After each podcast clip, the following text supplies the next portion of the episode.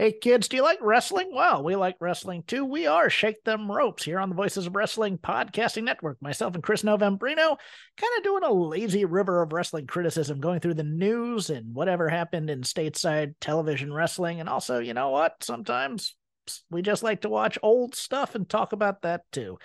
Love for you to give us a listen. If you haven't already, we are Shake Them Ropes here on the Voices of Wrestling Podcasting Network. Este podcast es parte del Voices of Wrestling Podcasting Network. Visita voicesofwrestling.com para escuchar el resto de nuestros podcasts y leer reseñas de shows, columnas y opiniones de lucha libre alrededor del mundo.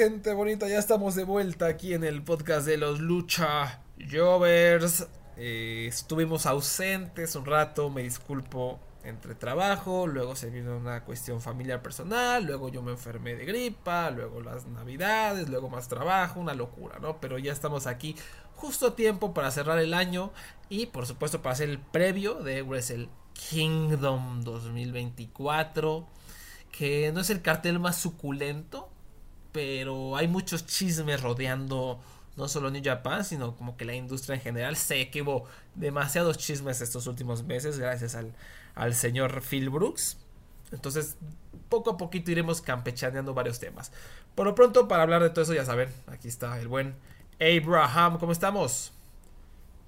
Estamos bien, estamos vivos, saludables por el momento. Y yo no sé cómo tú dices que esta cartelera no es suculenta, la de Wrestle Kingdom cuando tenemos al gran Sanada en el evento estelar.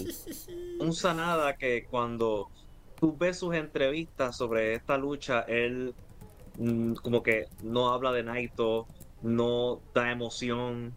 Entonces Naito se preocupa más por hacer el roll call. Como que estas dos personas no están...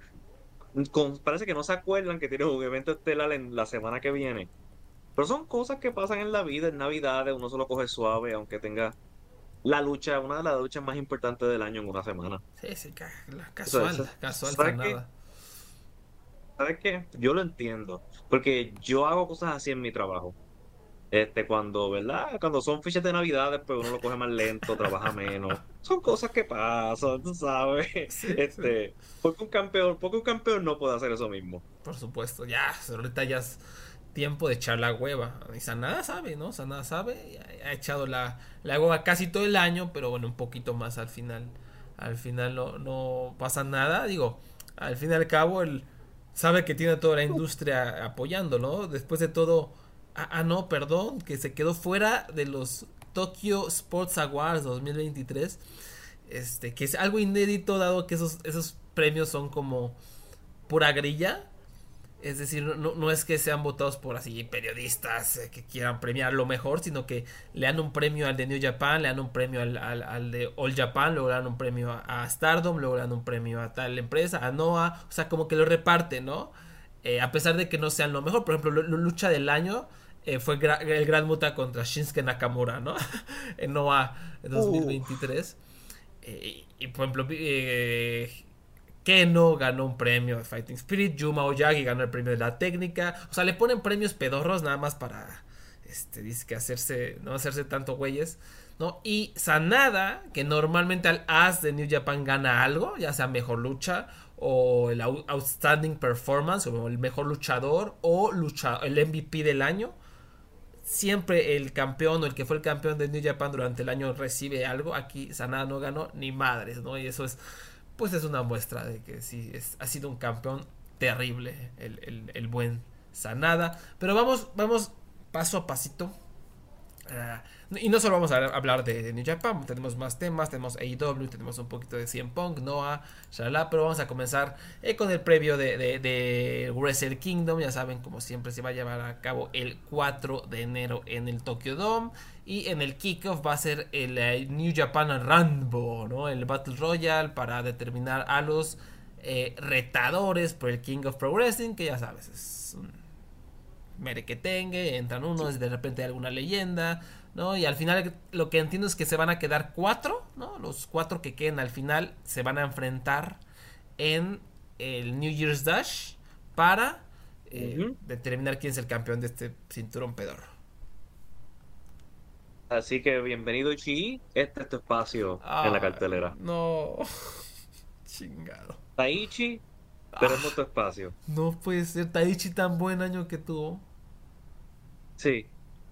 Este, pero eso es parte de la, de la de la cosa interesante de esta cartelera que yo no sé, quién sabe, esperemos que sea así, que este sea el último año, yo creo que va a haber como un movimiento entre los estelaristas y las luchas grandes, porque yo creo que se van a estar moviendo hacia abajo algunos de estos luchadores para dar más oportunidades a los nuevos.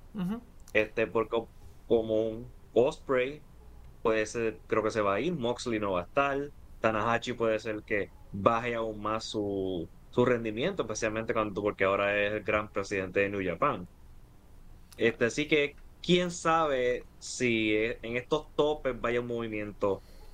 Sí, así que el año que solamente el año que viene pienso que puede ser que tengamos un movimiento estelar que no estamos esperando ahora que no estamos viendo ahora. De acuerdo, de acuerdo, sí, lo, como creo que un mejor complemento es lo que menciona Abraham para, para iniciar este previo, es ese, que realmente el 2023 fue un año de transición para New Japan y, están intentando muchas cosas, se nota como el, el ímpetu por apoyar a, a, la juventud, por apoyar a otros luchadores nuevos, porque durante la pandemia ese fue uno de los problemas que se sentía ya un poco estancado, sobre todo el evento estelar, eran las mismas personas, Okada, Naito, Meteo Naivil y fue un desastre, ¿no? Estaba por ahí este Takagi, Osprey, pero en general son como las mismas personas, las mismas personas y por ahí se empezaba a sentir un poquito de de este de Jay White, por supuesto, empezaba a sentir un poquito de repetición, repetición, repetición, entonces pues con toda esta nueva camada de Young, Young, Lions que ya están graduados,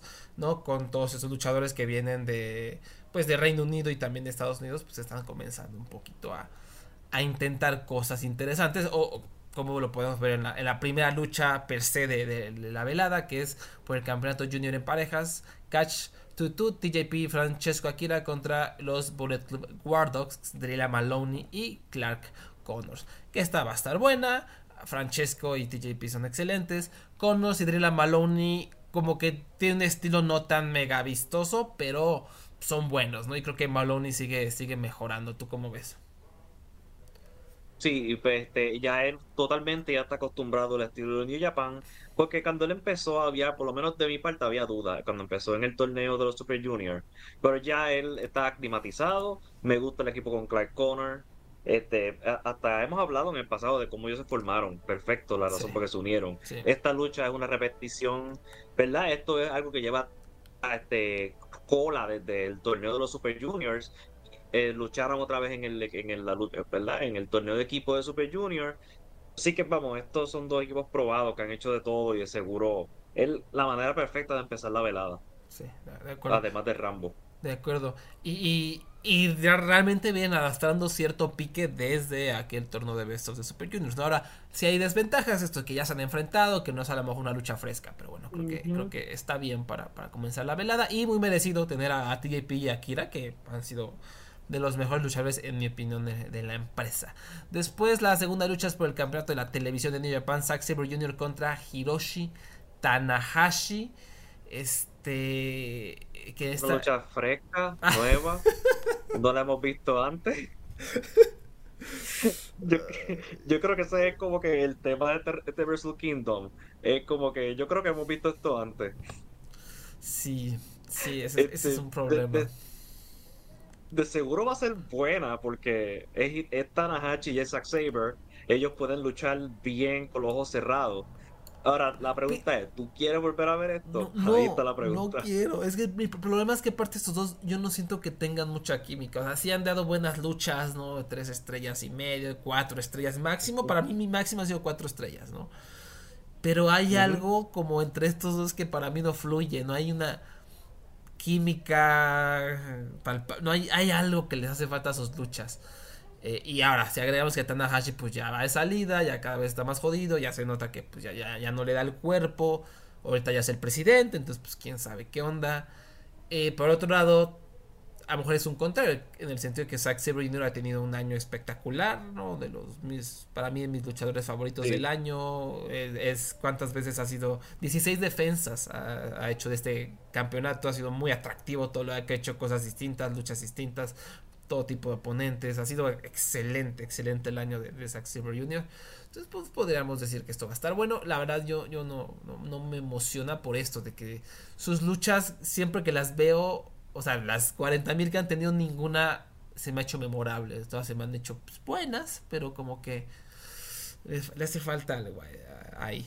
Entonces, no estoy muy emocionado un detalle interesante de Zack Saber es que él oficialmente dijo yo me quedo con New Japan. él va a ser de los extranjeros que se queda, así que no hay que tener miedo por lo menos por un año más de que el tío Tony o el tío Triple H se lo lleve a ah. otros lugares. Bendito sea, bendito sea. Ah, y agregar algo, eh, también lo, bueno para mí es que eh, va a durar 15 minutos porque la, la estipulación del campeonato. Y por, porque algo que sufrían mucho esta rivalidad de sus luchas anteriores era que duraban demasiado. O sea, se iban a los 30 minutos y ya era aburrido. Entonces creo que esto de los 15 pues le, va a ayudar definitivamente. Después, después tenemos a una lucha mano a mano. Yota Tsuji contra Yuya Uemura. Este, digamos, yo creo que va a ser un showcase de eh, nuestro próximo as, nuestra próxima gran estrella. Yo Tatsuya ya lo hemos dicho, es, tremendo, maravilloso su arsenal, su carisma, su personalidad, su presencia, este vato va para arriba. No me sorprendería que el próximo año sea celarista de Wrestle Kingdom. A lo mejor Abraham aquí gana la lucha y reta a Naito o reta a Sanada o a quien sea, ¿no? Al, final de la velada podría... Esa, esa me parece una posibilidad. O sea, haciendo como ecos de aquella vez que Okada regresó y y retó, aunque bueno, eran circunstancias distintas. Y Yuya Uemura, ¿tú cómo lo has visto? Eh, tiene menos tiempo de haber regresado a New Japan, se unió a los Just Five Guys y siento que no ha hecho tanto ruido, como que le ha costado un poco más. Sí, es que él también solamente ha estado envuelto en luchas en equipo. Esta es literalmente su primera lucha mano contra mano desde que regresó. Así que ahora es que vamos a ver qué puede hacer, qué puede dar y va a estar contra Yota Suji, que como tú dijiste, es, es inevitable tú no amar a este hombre. Eh, y Yuya, pues, es que no se ha visto tantísimo tampoco, por eso es que no podría juzgarlo mucho. Que prefiero juzgarlo después de esta lucha para ver qué puede dar. Porque puede pasar el caso de Ren Narita, que impresionó un poquito en luchas en equipo, tuvo dos o tres luchas buenas de sencillo, en sí, este, mano contra mano, y después ya es un caso perdido para mí. Este, porque hay algo que le hace falta a Ren Narita pero vamos a ver cómo le va a Yuya. Esta lucha es de la, que yo tengo un checkmark. Y yo creo que dependiendo del resultado de esta lucha, así como tú dices, creo que puede que ser que tenga ecos para el próximo Wrestle Kingdom. Eh, por lo menos en el caso de Yoda Suji. De acuerdo, de acuerdo. Y, ojalá también Yuya Uemura nos, nos vuele la cabeza, ¿no? O sea, es muy importante y, muy necesario también para esta empresa, con tantas fugas de talento y tanto desmadre, pues que, que Yuya esté a la altura de lo que se espera de él. Después la cuarta lucha, tenemos igual una lucha especial. Eh, especial no sé de qué, de qué tiene, pero eh, Kaito Kiyomiya y Ryohei Oiwa contra eh, Evil y Ren Narita. Eh, perdón, Kaito Kiyomiya y Shota Umino contra Evil y Ren Narita. No sé qué, qué onda que pusieron. Eh, ¿qué, me dices de esta lucha, Abraham? Es, especial, este Umino está molesto porque Ren Narita lo traicionó y se fue con la casa de la tortura. Y, y, pues Kaito, él fue a buscar a su amigo Kaito para que lo ayude a darle, porque acuérdate, cuando tú luchas contra la casa de la tortura, es, uno contra cuatro, cinco, cuatro. Cinco, no me acuerdo. Me fue. Pero esta vez con su amigo Kaito. Todavía los otros son más. No sé cuál es la estrategia. Tal vez tienen que buscar a otra persona más. Pero esa es como que la lógica de esta lucha. Umino quiere revancha. y se buscó alguien que lo, que lo vaquee. Y, y aquí hay dos cosas, ¿no? Tú estás, ah, tú estás emocionado, ¿verdad? Estoy, estoy así, más o menos emocionado. Más o menos. Es que, es me emociona en el aspecto de tener a, a Kaito Kiyomi otra vez en New Japan, que le den un, spot en el cartel cuando dejaron a tanta gente fuera. Eh, me emociona porque creo que ya merece que lo contraten, o sea, y me gustaría por su, por su bienestar, ¿no? Que ya se salga de no y que lo contraten acá. Claramente aquí hay algo, si no, no lo estarían trayendo tanto, o sea, claramente aquí, aquí va a pasar algo. Y, y, y también hay cierta excepción de que que siento que esta no es la lucha, la mejor lucha que le pudieron haber dado a Shota Umino, que claramente está alguien en que tienen muchas esperanzas de que sea un as, alguien que con el que estuvieron intentando, intentando, les costó trabajo, pero finalmente en el G1 Climax como que mostró más personalidad, después tuvo esa gran lucha contra Will Osprey, entonces creo, creo yo que pudo haber tenido una lucha mejor, pero a la vez esto, esto Abraham a lo mejor le, ayuda a cementar como estos... Eh, esta faceta de super babyface tipo Tanahashi, ¿no? Porque al fin y al cabo va a ser una lucha del bien contra el mal, literalmente, ¿no? Donde le van a buchar a Renarita y a Evil y Shota Umino va a intentar como vencer todas las adversidades. Entonces, desde ese, desde ese lado, a lo mejor no es mala idea. Yo pensé que iba a ser originalmente Umino contra Narita, pero por la cuestión, me imagino también de poner más personas en la cartelera, pues no me sorprende que se convirtió en una lucha en equipo es, interesante como tú hablaste de Kaito, es como cuando tú tienes un amigo que está con una pareja que no le va bien y tú estás como que con esperanzas de que se dejen y que él encuentre una mejor persona. Yo creo que es así que uno habla cuando Kaito está con Noah, que tú dices, ustedes dos no pueden estar juntos, ustedes dos, esto es muy tóxico, hay mejores opciones. Entonces él sale con otras personas y tú dices, ¿verdad que es mejor? ¿Verdad que sientes algo diferente? Y yo creo que estamos en ese momento con Kaito. Él está saliendo, está experimentando. Y ya que el Muto no lo llevó a WWE, yo creo que New Japan puede ser una opción. Porque vamos, el, el, lo que hace Noah y lo que hace New Japan no va a ser tan diferente.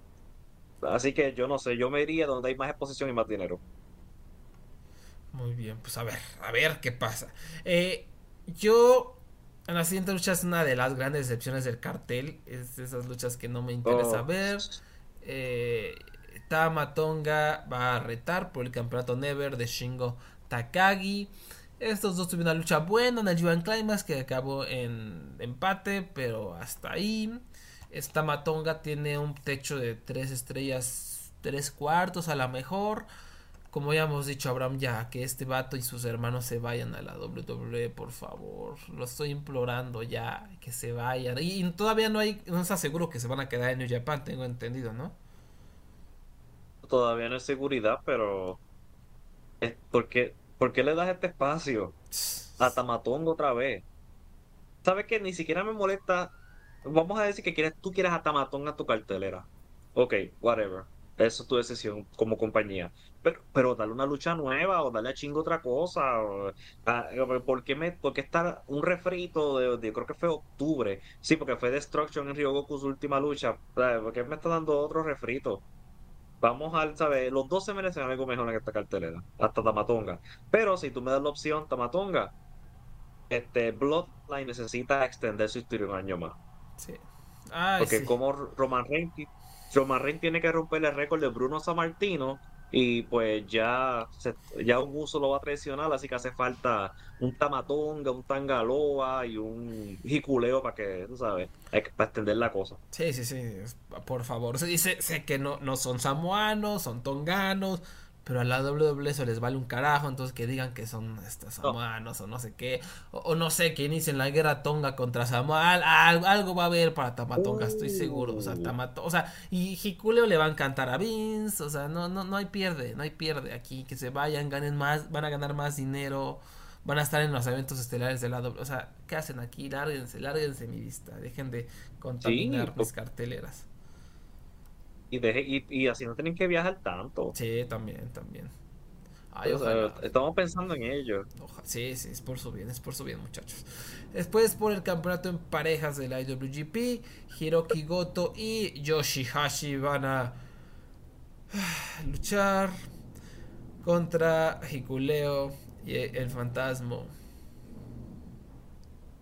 Por alguna razón, esta lucha fue el final del Super Tag League y duró 40 minutos. Efectivamente, efectivamente. Si algo positivo pueden decir de esta lucha es que no va a durar 40 minutos en Wrestle Kingdom. Este, Pues- Yo espero que sean unos 10 minutos, entran, salen, plaquetí, se acabó. Y que mi, mi- mis pollos de Bichamon este, sigan hacia adelante. Sí, sí, por favor. Entre menos veamos de Hikuleo en nuestras vidas, todo es mejor. Igual vete, vete con tus hermanos, vuela, sé libre, muchacho. Eh, después por el campeonato Uy. junior, bueno, di- dime, ¿qué pasó? No, no, que es una lucha, hay una estipulación importante. Aquí vamos Ah. a unir la Ah, sí, sí, sí. correa de equipo de IWGP y la Strong. Que esto definitivamente, esto quiere decir que el, el- es- el New Japan Strong como empresa yo creo que va a morir. O está ya en la cama para acostarse y ponerla a dormir porque no es casualidad que estas correas se están untando y no es casualidad, ¿verdad? Lo que está pasando en AEW con la correa de New Japan Strong. Yo Es- creo que hay- me huele que hay algo que va a desaparecer. Y, y también, ¿sabes? que Bueno, no sé si esto sea parte de o está ayudando o qué, qué pasa, pero ya es que Rocky Romero en los últimos seis meses sobre todo estuvo muy movidito y como que ayudando a, a luchadores de New Japan buquearse en otros lados y también a luchadores del Consejo Mundial de. Lucha Libre eh, a estar apareciendo ahí. Creo que en MLW también estuvieron por ahí, en Rev Pro, o sea, en otras Sí. empresas estuvieron dándose el rol y no sé si esto sea parte de eso, ¿no? De saber que ya va a morir a lo mejor Strong y pues ir expandiendo a toda esta gente para que agarre callo y llevárnoslos o no sé, no sé bien exactamente cómo es la estrategia, pero a lo mejor ese movimiento tiene algo que ver. Sí, es, es una cosa. Es que, es que también lo- los shows de Strong ya están a una vez al mes. Cuidado si una vez cada tres meses. Hay uno que va a ser en enero 13.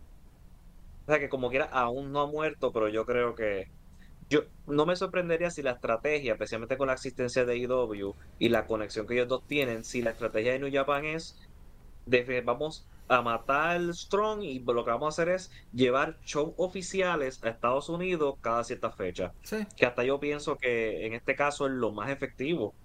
sí. Este, porque si van, si viajan una vez o dos veces al año, hasta garantizan más público, porque tú dices, ah, New Japan viene, va a estar no sé quién, y sí que necesito volar o buscar mi boleto, porque no vuelven hasta el año que viene.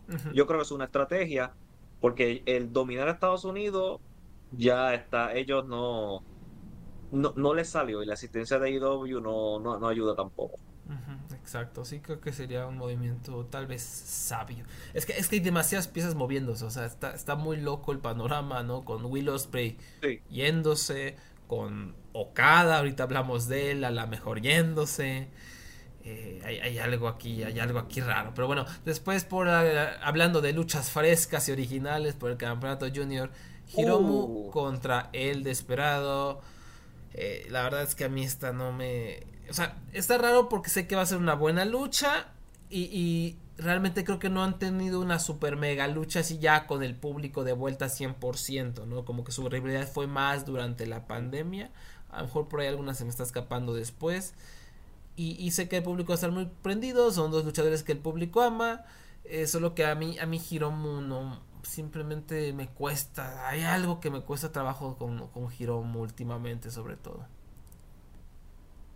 Para mí la cuestión esta de que otra vez, porque definitivamente va a ser bueno, en mi opinión, pero otra vez, y, tam- y no es por falta de juniors, se pudo haber encontrado a alguien, se pudo haber calentado a uno a un extranjero si querían traerlo, pero otra vez, por eso es que yo quisiera saber, estoy curioso en saber si esto, si estamos como e- este es el final del periodo de la transición y vamos a ver nuevas caras el año que viene en esta, porque eh, estamos otra vez con Hiro muy desesperado, ya eso no es, esto está, está extraño. Sí. A, a lo mejor, digo, también habrá que reconocer que la lucha más taquillera junior que tenían, que pueden haber armado, era esta, ¿no? O sea, los dos vatos más populares. Y ya, se acabó. O sea, y Hiromu y Desperado son los más populares y sería la lucha más taquillera. O sea, también puedo darle esa lectura. Y pues creo que no está mal en, en el sentido de negocios. Y quién sabe, a lo mejor empiezan un poquito a, que el desesperado se convierta en nada. No, no sé, no sé. Sí, sí hay algo que no, no, me encanta. Después, otra lucha súper super mega decepcionante por lo que pudo haber oh. sido. Eh, de verdad es eh, muy, muy desagradable. Eh, por el campeonato global de la IWGP, ahora sí que va a ser la lucha inaugural para determinar este campeón. Will Ospreay contra John Moxley contra David Finlay. Y ya lo, llegamos a tocar, lo llegamos a tocar y era... Ah, o sea, pudo haber sido Osprey contra Moxley y de repente sale Finley a guardarnos la fiesta, ¿no? ¿Qué, pasó ahora? ¿Tuviste el video de cuando regresó Finley, cuando lo interrumpió a ellos dos? Se veía fuera de forma. No, soy alguien para, ¿verdad? Me deja aclarar que yo no estoy haciendo fat shaming. Me deja aclarar. Pero cuando se ve completa, ¿sabes? Se ve que como, como descuidado y que un no, y no sé qué pasó, no sé, y hasta su habilidad como que e, esa lucha de esa misma noche más temprano no tuvo gran cosa tampoco. No sé qué pasó ahí. Y esto claramente es que este va a ganar Finley, de seguro le va a contar a Osprey porque Moxley no puede perder el New Japan. Eso es lo que me huele esto. Puede ser, sí. Ajá, a lo mejor fue eso simplemente, ¿no? El que no podíamos tener a un Moxley perdiendo o Oh, no sé. Pero a la vez, eh, Abraham, eh, pues si Osprey ya se va, ¿no? Sí, aunque tiene fecha. Pero, ¿por qué no pudiste haber hecho David Finley contra Osprey? Bueno, tal vez porque no, no, había firmado todavía. Sí, también, también. Este, y lo más decepcionante es que Moxley y Osprey buenan química. Ellos tuvieron una lucha, creo, no me acuerdo si fue este año o el pasado, que terminó de manera controversial, que hasta está la historia porque Osprey no se rindió, pero el referee dijo que se rindió. So, había como todavía esta historia de que yo no me rendí, tú realmente no me ganaste, eso fue un error del árbitro. Pero está David Philly que vino a interrumpir esto. Sí, es un mojón. Es, increíble. Fue, es como yo querer comprar una Coca-Cola y me dan una Pepsi. Ay, es que también otro que me encantaría que se fuera es este señor. Porque aparte pues le están dando un push, pero ya vemos que pues no, o sea... No, o sea, su papá, eh, su papá es un entrenador en el, en el Performance Center. Yo creo que él le va a ir muy bien. Pues ojalá. Fit Finley, Fit Finley lo puede dar un trabajito no sé si, no sé cómo eh, hacer lo que entre el Bloodline, pero hay manera. de que se puede, se puede. Sí, sí, Camacho, ¿no? Este, Tangaloa era Camacho mexicano, que, que David Finley llega allá, con una empresa que ya le vale gorro todo. No, ya, es, que esta lucha es muy frustrante. Es estas luchas que te frustra ver que existan, ¿no? Porque es como una probadita de lo que pudo haber sido. En fin, pues Osprey la va a hacer funcionar, John Moxley la va a hacer funcionar. O sea, van a cargar a Finney y seguramente va a ser una buena lucha. Sí, es imposible. Yo, yo puedo entrar, yo puedo estar en el ring con Moxley y Osprey y yo voy a estar en una lucha cuatro estrellas mínimo. Y, y también para, ¿Cómo está esto del campeonato global, no? Porque se extinguió el campeonato de los Estados Unidos, ¿no? Exacto, porque el campeonato de los Estados Unidos se convirtió en el campeonato del Reino Unido. Porque Osprey decidió cambiar el nombre. Así que New Japan decidió, no, este es el campeonato global donde va a ser defendido alrededor del mundo. Como Ahora, tal vez tú dices, ese no es lo mismo que el campeonato, el campeonato intercontinental. No, no te puedo contestar esa pregunta. Sin respuesta. Eso, sí, estamos, este, estamos reversando las correas. A mí no me sorprendería si este es el tipo de campeonato que es el que ellos envían para, para el extranjero a luchar. Que tal vez el campeón de IWGP de Heavyweight se va a quedar en Japón con shows especiales afuera, pero que el global es el que envían a RevPro, el que envían, eh, no sé, a CMLL, a AEW, que sea un campeonato defendido alrededor del mundo y que cambie también alrededor del mundo. Para mí que esa es la idea, para no tener tampoco ver a Naito viajando el mundo. De acuerdo, de acuerdo. Creo que este va, este va a, lo mejor lo van a usar más también para pues que Osprey lo tenga o que Moxley lo tenga y que ayude a darle un poquito de, nombre a la marca en los shows de AEW, ¿no? También eso es, esa va a ser la cuestión. Y luego en la novena lucha va a ser Okada, Kazuchika Okada contra Brian Danielson, la revancha de Forbidden Door, la revancha esa lucha sobrevalorada, culera. culera. Yo entiendo que se lesionó este Brian, pero estuvo culera. Entonces, esto espero que sea mejor. No tengo expectativas porque me decepcionaron demasiado. Entonces vengo, yo voy a entrar a esta lucha de malas. Voy a entrar a esta lucha de, de Grinch, esperando que sea de verdad el Dream Match que me prometió la vez pasada, pero no, no, no, no creo que lo sea. Tú, tú cómo ves. Ah, tú, tú ilumina con tu positividad este previo.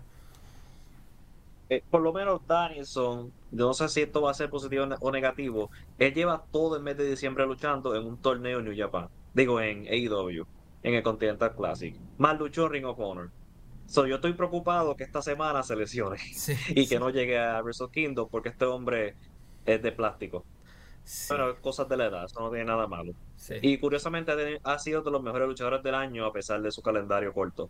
Eh, pero nada, yo como no, si, si no se le rompe el brazo, yo tengo esperanza de que por lo menos lleguen a cuatro estrellas. Y yo creo que ese va a ser el techo de, este, de esta lucha en particular.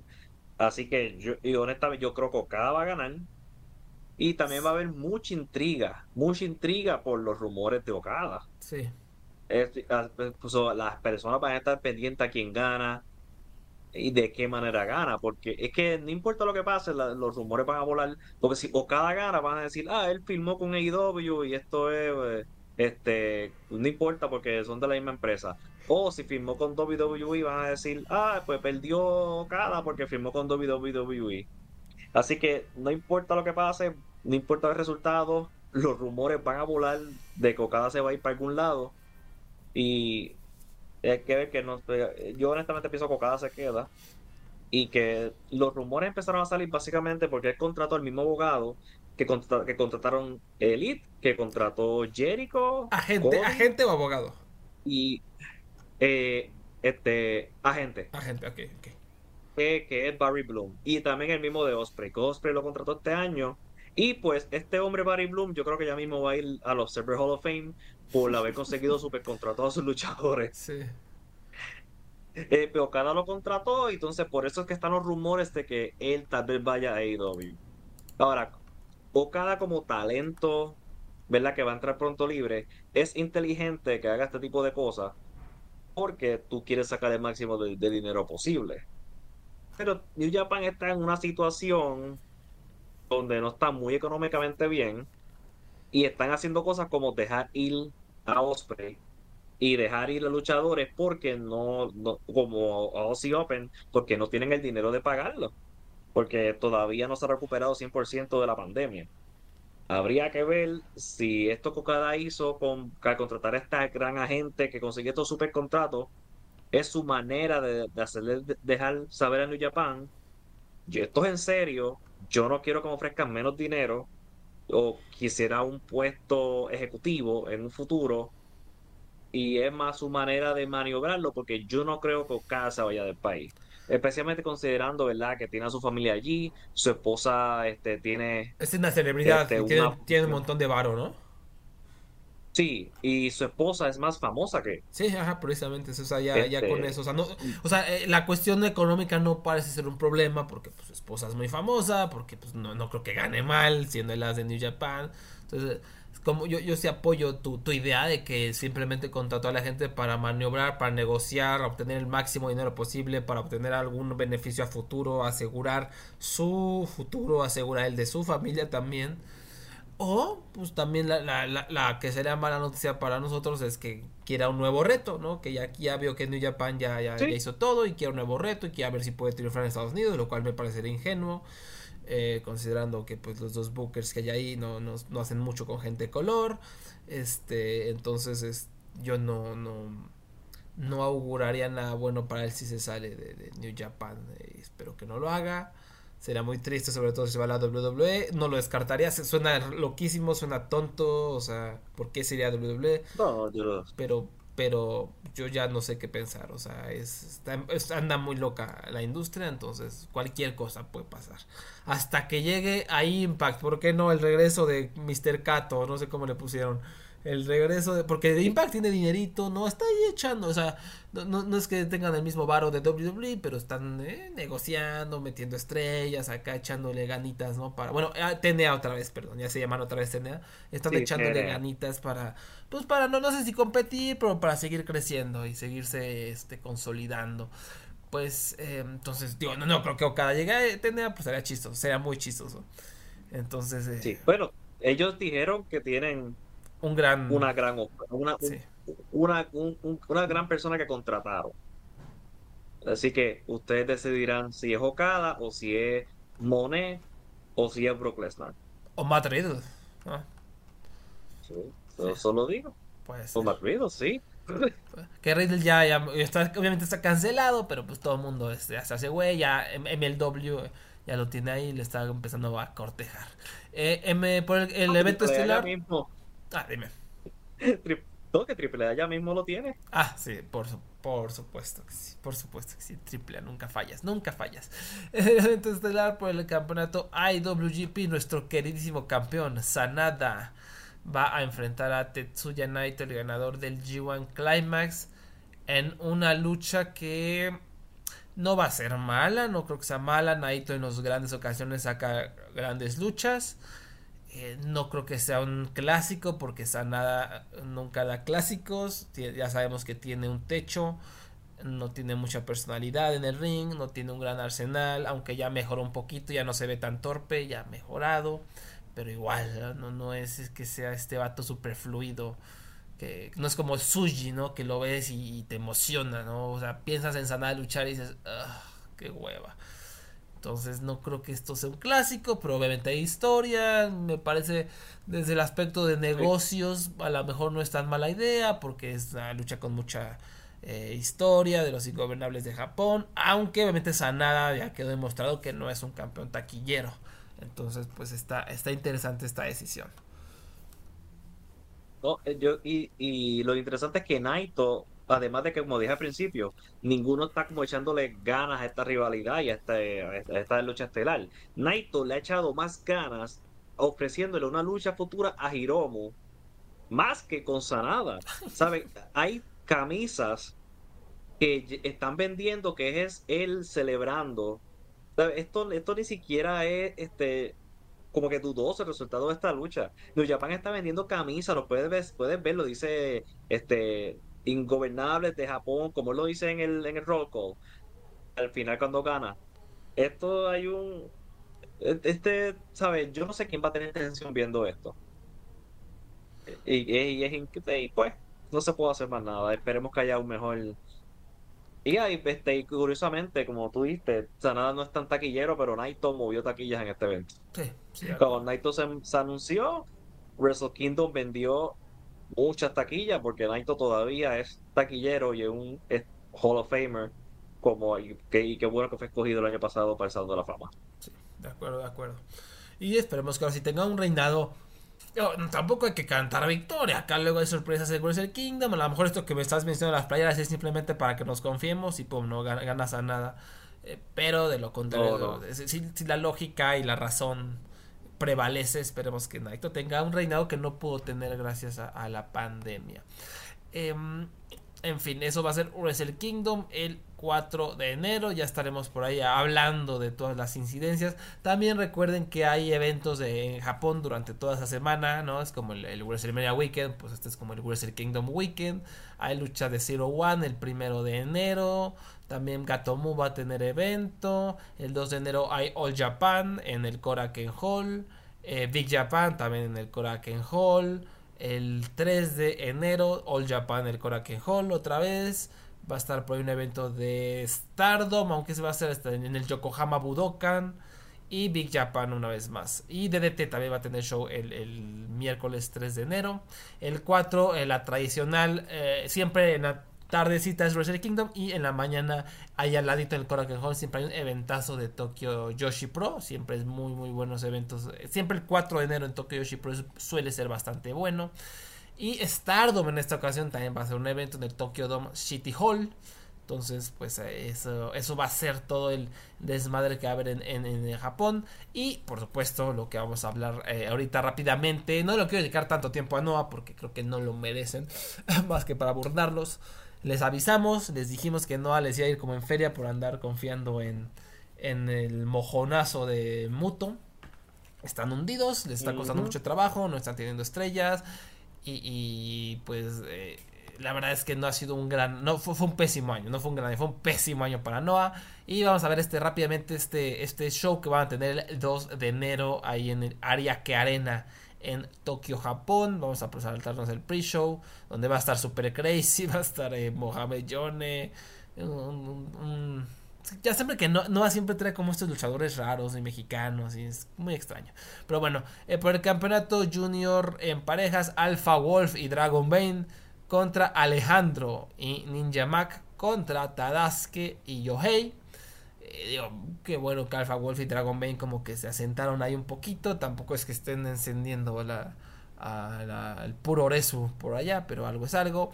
Eh, la lucha eh, de 3 contra 3, el hijo de Dr. Wagner Jr., Titus Alexander y Vinny Massaro contra Anthony Green, Jack Morris y Jake Lee. Sí, Vinny Massaro. El, Good looking guys, tienes razón, ¿no? Los, eh, ya sabes, Jake Lee, un rostrazo, ¿no? Como cuando pienso en Guapura, Abraham pienso en Jake Lee. Tú tienes mucha razón, pero si yo tengo un póster de él en mi pared. Eh, eh, Ay, interesantemente, el hijo de Dr. Warner Jr. se va a quedar un año más en Noah. Sí, muy, muy buenas noticias, ¿no? Pero para él va a tener un empleo un año más. Sí, o sea, la, la empresa necesitaba como este, eh, no cerciorarse de que alguien se va a quedar, ¿no? Porque se le están yendo, se fue Nakajima, entonces el hijo del Dr. Wagner Jr. es alguien que yo, yo les he fallado, no he visto casi luchas de él, pero todo el mundo que sigue, ¿no? Me ha dicho que tal vez el MVP de la empresa ha sido el hijo del Dr. Wagner Jr., lo que ha mejorado muchísimo. Y ahora no sé si este posicionamiento del cartel es un reflejo de eso. No va a ser pareja con Vinny Massaro, sí, el que salía en lucha underground, el que comía pizza. Y pues a ver, Jake Lee igual fue un desastre. Él fue el campeón de Noah, digamos, él fue como su, su as, digamos, donde, entre paréntesis, entre comillas, perdón.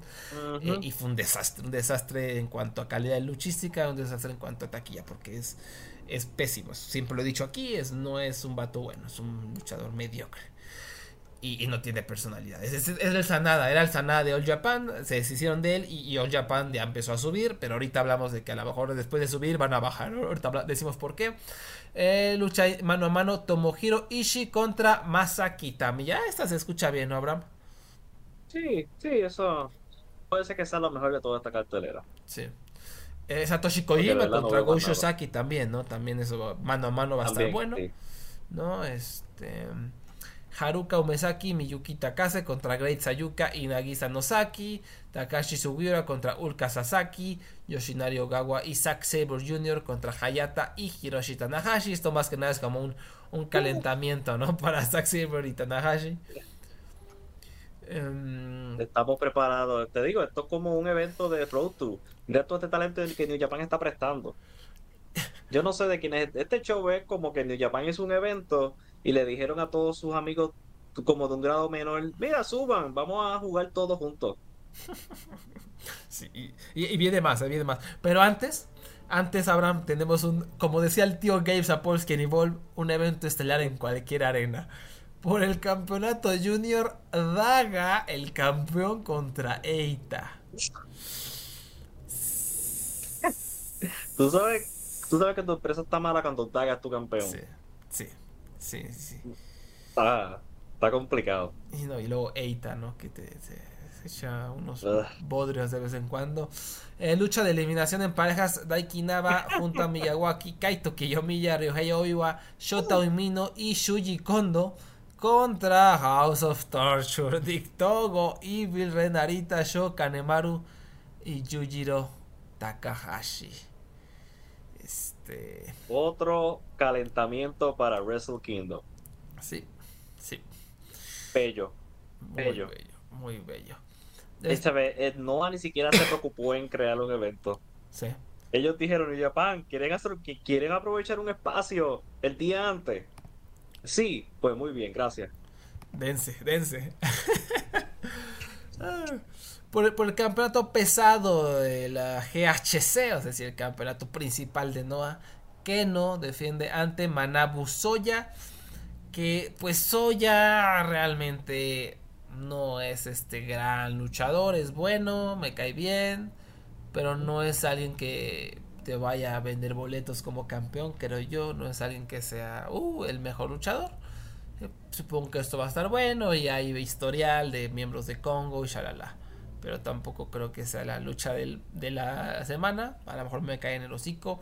Y el evento estelar, Naomichi Marufuji contra Kota Ibushi, ¿no? Que Kota Ibushi ahí trae un desmadre, va, va y viene, va y viene, anda, eh, después de irse a New Japan y después de su loquera que le dio, pues anda ahí este, como campechaneándole, ¿no? Y obviamente esta es una lucha pues, estelar, Marafuji la gran leyenda de la lucha japonesa, también la gran leyenda de Noah contra Ibushi, que es uno de los hombres más taquilleros de Japón.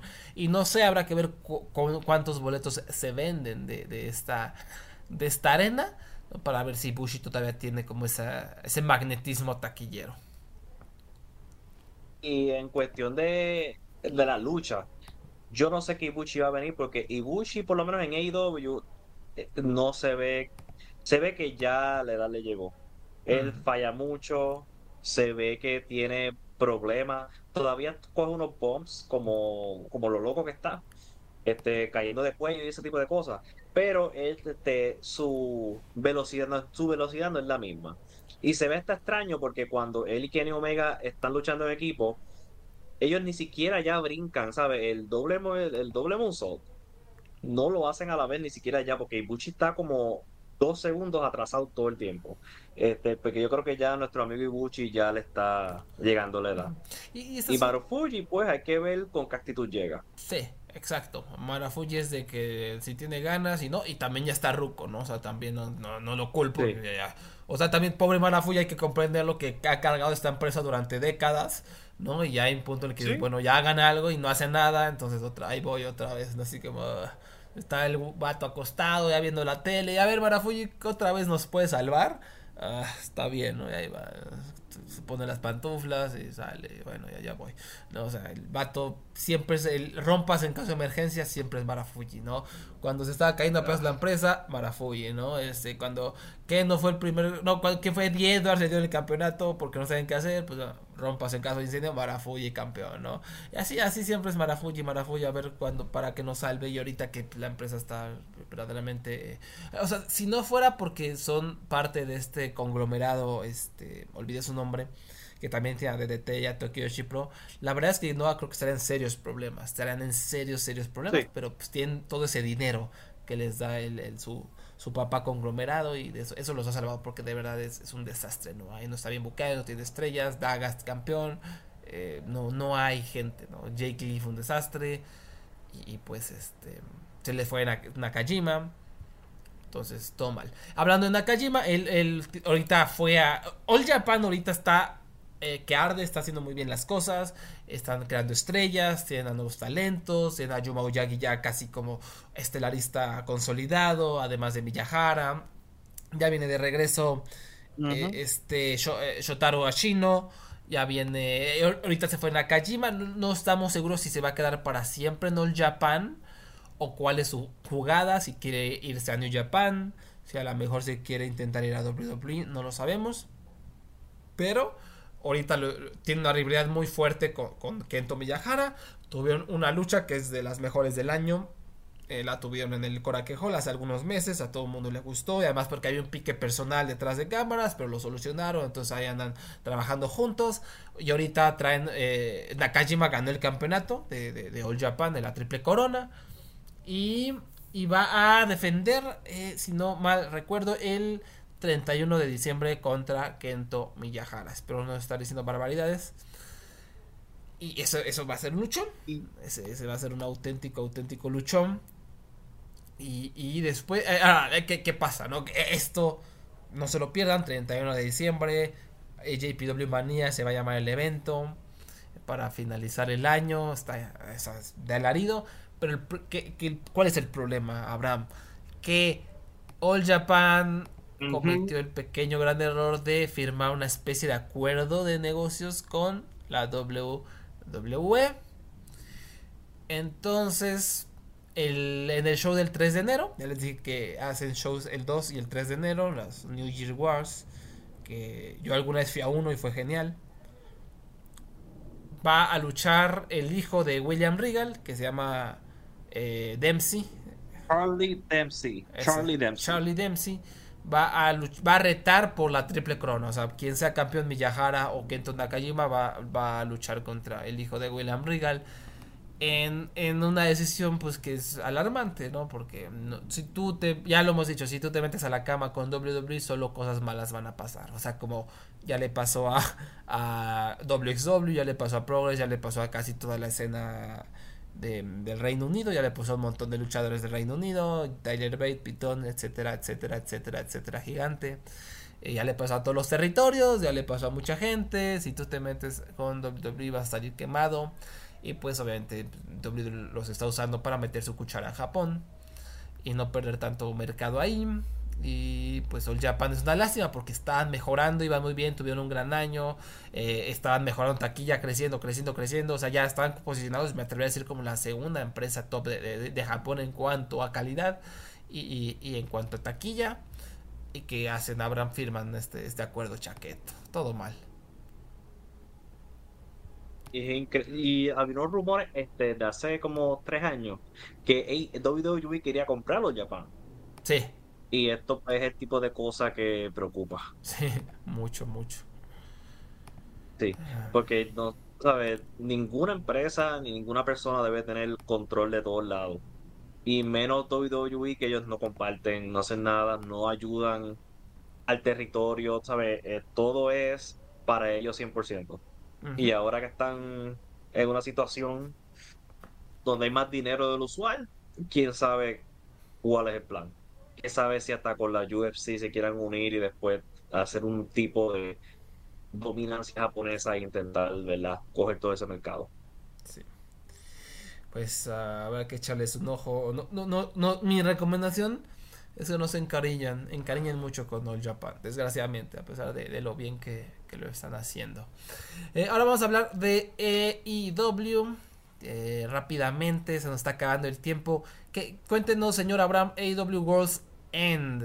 ¿Por qué habría que ver? O sea, convénceme, ¿por qué debo ver este cartel? Eh, no, es un poquito complicado convencerte de ver este cartel específicamente, porque este, la mayoría de las luchas tienen un ay, qué mierda, a pesar de que puede ser que sea en papel una buena lucha. Porque tú dices MJF contra Samoa Joe. Mm. ellos tuvieron una buena lucha en septiembre y tú dices, oh, wow. Pero ¿cuál es el problema? Toda esta rivalidad ha girado alrededor del personaje del diablo. El diablo es un personaje que una vez atacó a Jay White, después se olvidaron de él como por dos meses y después empezó a atacar a personas aleatoriamente en el locker room. Y es un misterio que a nadie, absolutamente nadie le importa. Y no importa la revelación, va a ser decepcionante. Así que en BF contra Samoa Joe te tienes esa cosa, una buena, puede ser buena la lucha, pero tiene ese elemento de que el diablo, el personaje, el diablo encubierto está envuelto y lo van a revelar. Tommy Storm contra Rijo. En papel, una buena lucha. El problema es que Tony Storm está con un personaje que se llama Timelapse Stone, Timelapse Tony, donde, eh, para que el que no sepa, es que ella se volvió loca porque perdió el campeonato y piensa que es una actriz de los 40 y todo lo que hace es en blanco y negro y tiene una fanática y es horrible. Lean, la lean el resumen de la película All About Eve y van a ver cómo va a terminar la historia de Tony Storm. O sea, literalmente están, copiando All About Eve. Sí, ah. porque Tony, Mariah May, Mariah May es la fanática de ella que llegó. Ah y está tratando de tener su atención, sí, eventualmente el mamá May le va a quitar el campeonato, pero nada. Una pues, este, pues ella está tirando zapatos y, en blanco y, estando en blanco y negro y diciendo frases tontas. Vaya, vaya. Este, otra lucha, Julia Hart contra Abaddon. No, pues no, mijo. Este, aquí, esto no es manera de decirlo, Abaddon es horrible. Y este es básicamente la persona que ellos reciclan de vez en cuando este, en el lado positivo de la cartelera, porque todavía no está completa, es Hook contra Wheeler Utah. Ellos llevan una rivalidad que, va, que está, ¿verdad? echándose ganas y por lo menos yo creo que va a ser una buena lucha corta. Este, y tus amigos Christian Cage contra Adam Copeland, a pesar de que Adam Copeland eh, o nuestro ex, ¿verdad? El ex Edge es, como te digo, es igual que en WWE que no trae absolutamente nada de rating o, taquillero, nada de esas cosas. Ah, ah, por lo menos su actuación en AEW se ha ajustado y está luchando bien, está haciendo las cosas bien, no está yendo a ese lugar oscuro cuando comentó WWE. Él se ha ajustado 100% a la empresa y la historia con Christian Cage ha sido, yo considero, una muy buena. Y ellos tuvieron una lucha en Dynamite hace tres semanas atrás y este básicamente la revancha. Este, y de, de seguro van a tener, como es sin descalificación, de seguro va a ser bastante buena porque yo confío en Christian Cage. Christian Cage de verdad que el que el que dudó sobre Christian este, en cualquier en cualquier momento pues eh, no sé cómo este, al final no te convence esta magia que ha hecho en AEW. Y la otra lucha que está, está pautada es el final del Continental Classic. Ahora, eh, para el que no sepa, el Continental Classic es, la versión del G1 de, de AEW. Ellos llevan todo el mes de diciembre entre Dynamite y Collision, que ellos, este, ¿verdad? Tienen tres luchas por show y es como el G1. El que gana le dan tres puntos, el que pierde se, se lleva cero, un empate es un punto. Esa vez no es nada del otro mundo, nada complicado, aunque la gente en Twitter de WWE piensa que es una complicación. Sí, sí cuando salieron lo de los, eh, eh, eh, los puntos y las tablas, hagan de cuenta que ni no entender, ser imposible, así súper torpe, o se nota que, no ven fútbol, que no ven fútbol, ¿no? o sea, que, que solo ven NFL y NBA y no entienden, ¿no? Este, las permutaciones más fáciles y las sumas más fáciles del mundo. Este, pues se nota que son gringos. O sea, cuando veo eso digo, sí, es gringo y no, no ve fútbol y este, y es increíble. Y fan de WWE que cualquier cosa que requiera un grado de pensamiento más allá de, de lo normal, pues no pueden, no pueden simplemente. Sí, o sea, vean los comentarios era como terrible. Pero sí. Sí, algo, algo tan sencillo, el que más puntos tiene gana. Ya, como que no es una complicación, no es nada complicado. Hasta ellos te lo hacen fácil. Porque AEW está, está al contrario de G1, ellos están poniendo el número final, de, el conteo final de cada persona. Eh, tú ni siquiera tienes que mirar la tabla, tú miras el final de la tabla y sabes cuántos puntos tienen. No, no entiendo. Pero ah. nada, este en Dynamite, este miércoles, vamos a tener el final de cada liga, de la liga sur, la liga de oro. El del azul es Danielson contra Eddie Kingston. Mi predicción es que va a ganar Eddie Kingston. Y el Goldie va a ser una lucha entre tres, entre John Moxley, Sir Strickland y Jay White. Porque este es, un booking bien cobarde porque no sé por qué no quieren hacer perder ni a Moxley ni a Strickland. Mi, mi, predicción es que va a ganar John Moxley y que va a ser John Moxley contra Eddie Kingston en la, en la final en el evento estelar. Y yo creo que Strickland va a luchar contra Keith Lee para el fin tener esta rivalidad que no se ha terminado desde hace dos años en el, eh, también en el pay-per-view. Eso y Jay White, pues absolutamente nada. Después que perdió contra un hombre que estaba cojo el mes pasado. Oh, Dios. Pero sí.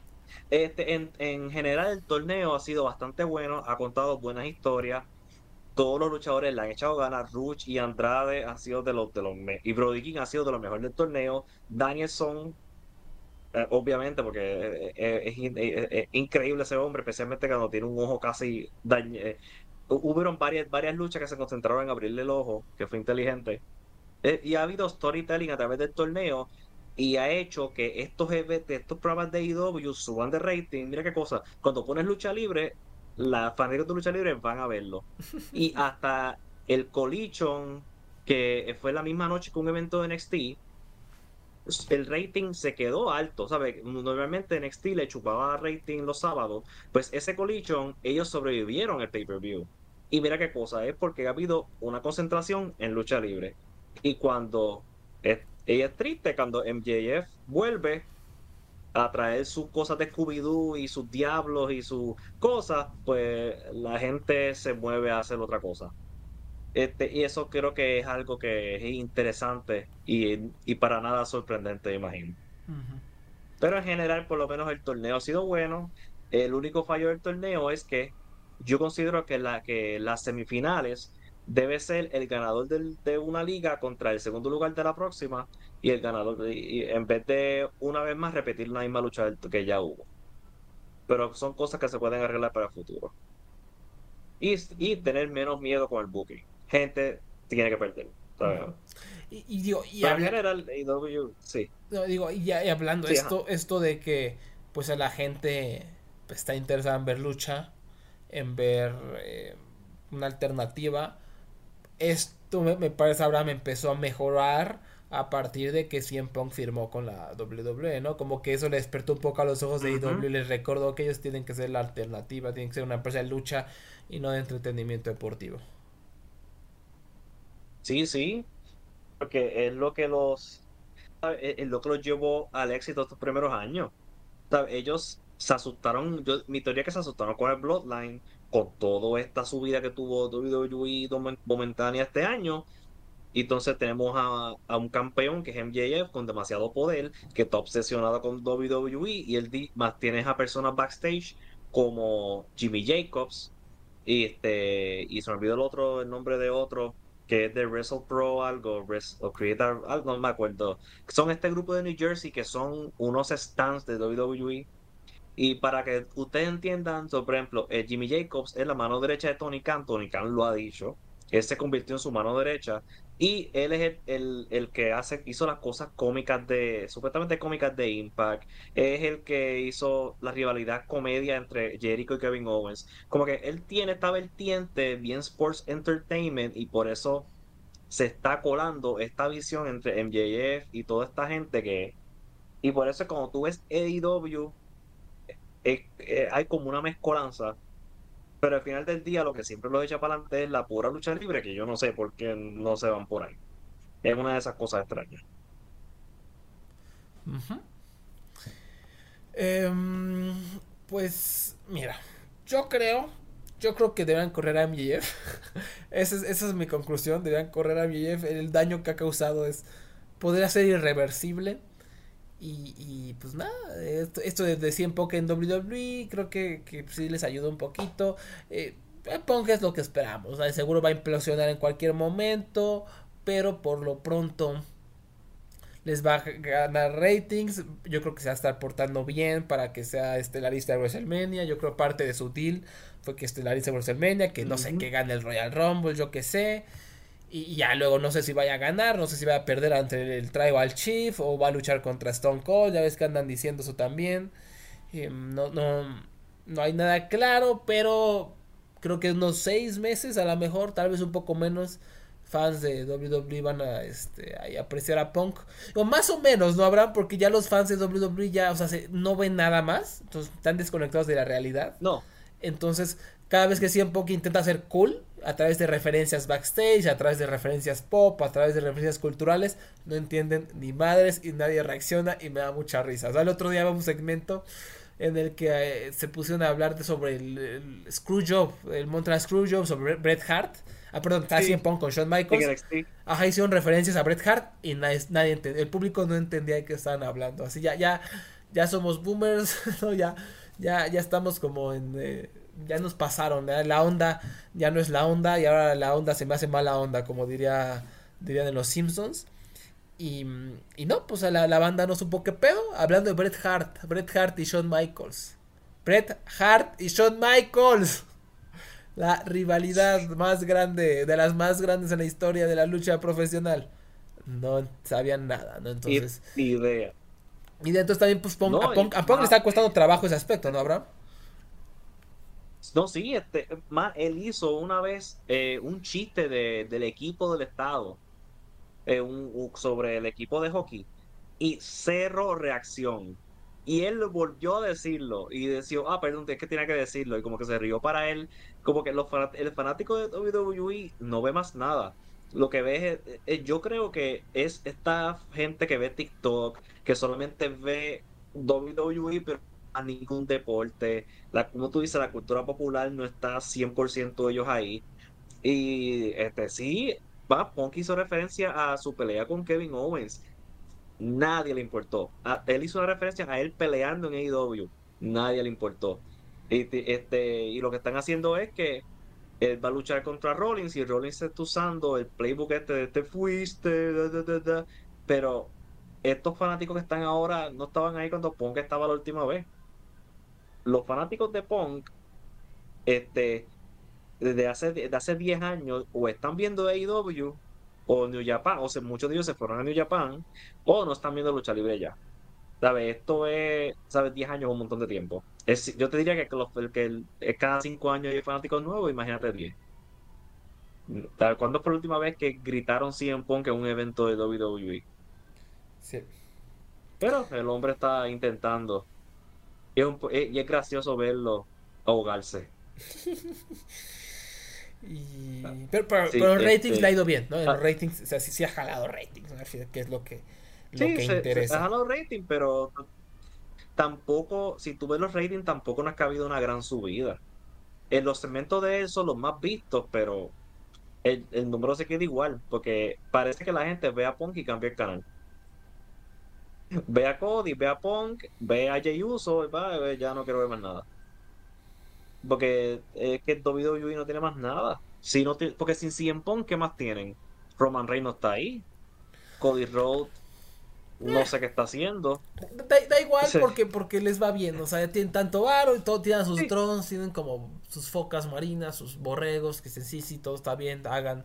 Les den caca aguada, se la comen. Entonces, pues que tengan al que tengan, ¿no? O sea, realmente creo que Pong les va a ayudar un ratito a empujar ratings, a obtener atención, ya después va, se va a ir y van a seguir viendo las mismas personas. O sea, como que ya es un ciclo, ¿no? ya es un ciclo extraño donde todos los fans eh, los siguen viendo. Pero, pero Abraham, ya para terminar el show, eh, platícanos rápidamente qué fue este evento al que fuiste de Puerto Rico, ¿no? Que tú siempre vas a esos eventos de alarido, eventos memorables eh, de Puerto Rico, pero creo que este no estuvo mal o, o estuvo terrible, dime.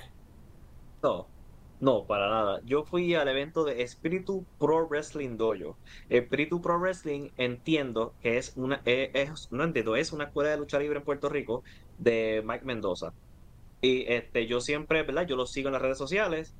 Y este, fui a su a por primera vez un evento de ellos en vivo. Y fue un buen evento, o sea, me encantó. Este, el evento fue para en memoria del luchador Miguel Pérez, está vivo, es que simplemente pues lleva más de 39 años luchando. Y pues le dedicaron el show y él tuvo una lucha también. Este, sí, yo sé que eso no como que lo maté, pero no, él está vivo y está, y, está, eh, sí, no, él está vivo, está saludable. Este, él luchó en el evento, él está bien, no se preocupen por él. Pero este, el evento fue tremendo. A mí, me gustó mucho porque a la diferencia de cuando hablé de WWC, este evento, todas las luchas, ¿verdad? Tenían historia. Y no solo tienen historia, tienen historias diferentes. Eran, este, hubo un poquito de todo.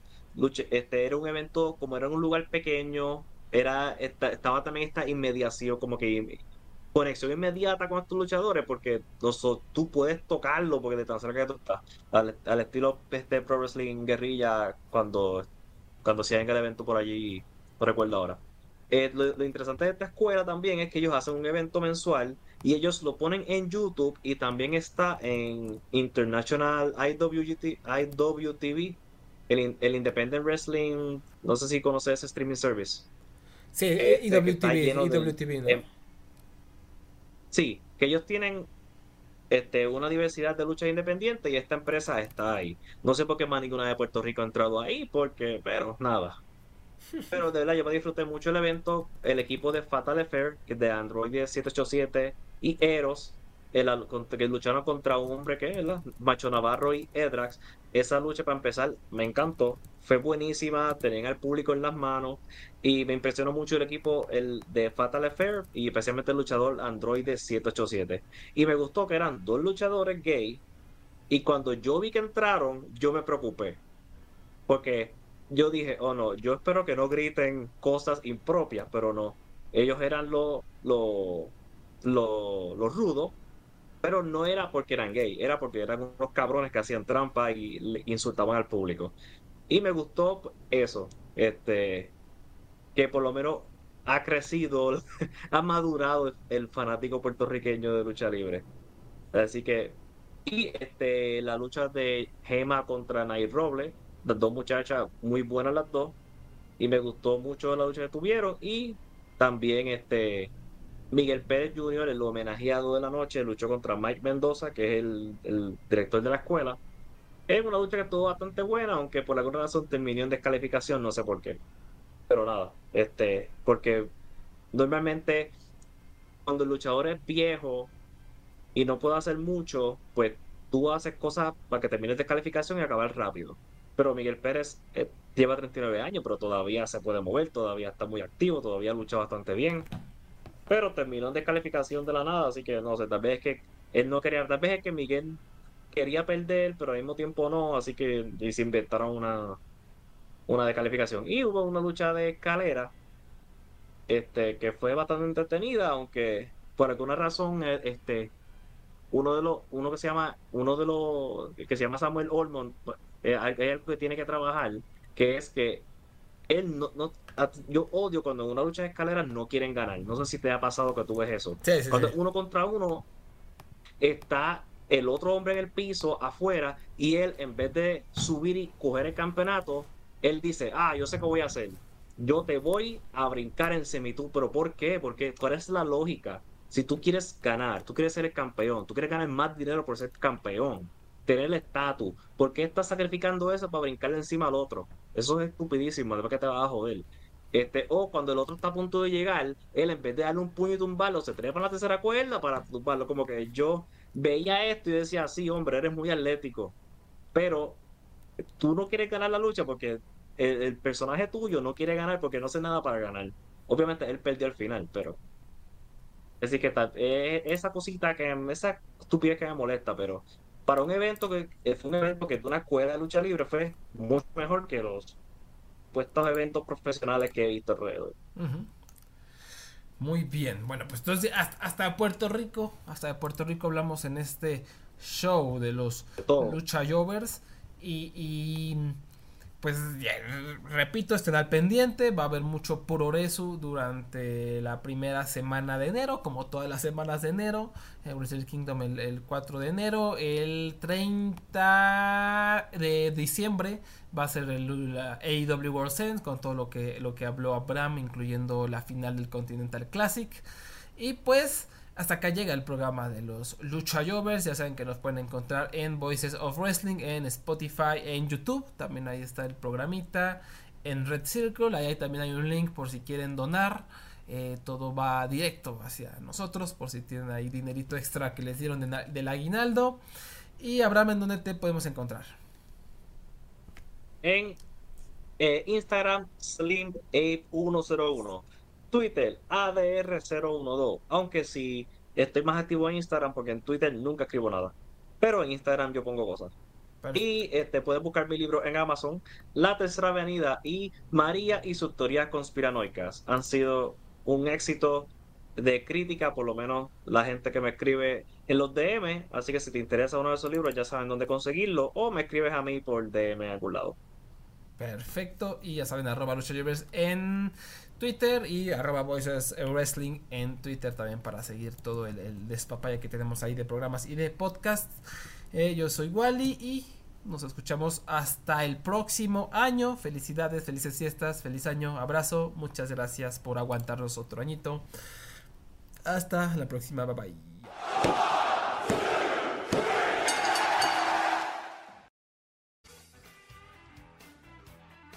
Hello, Voices of Wrestling listener. Dave Ryan here. Have you ever wondered to yourself how many hidden gems are hidden away inside the last years of World Championship Wrestling? Have you ever asked yourself how many tenuous gags can be made about the name Mike Enos? And have you ever thought about what it sounds like for two Irishmen to interpret a very chaotic company through its B show? The answers to all this and more are just a click away. Check out Days of Thunder every second Thursday on the Voices of Wrestling podcast network.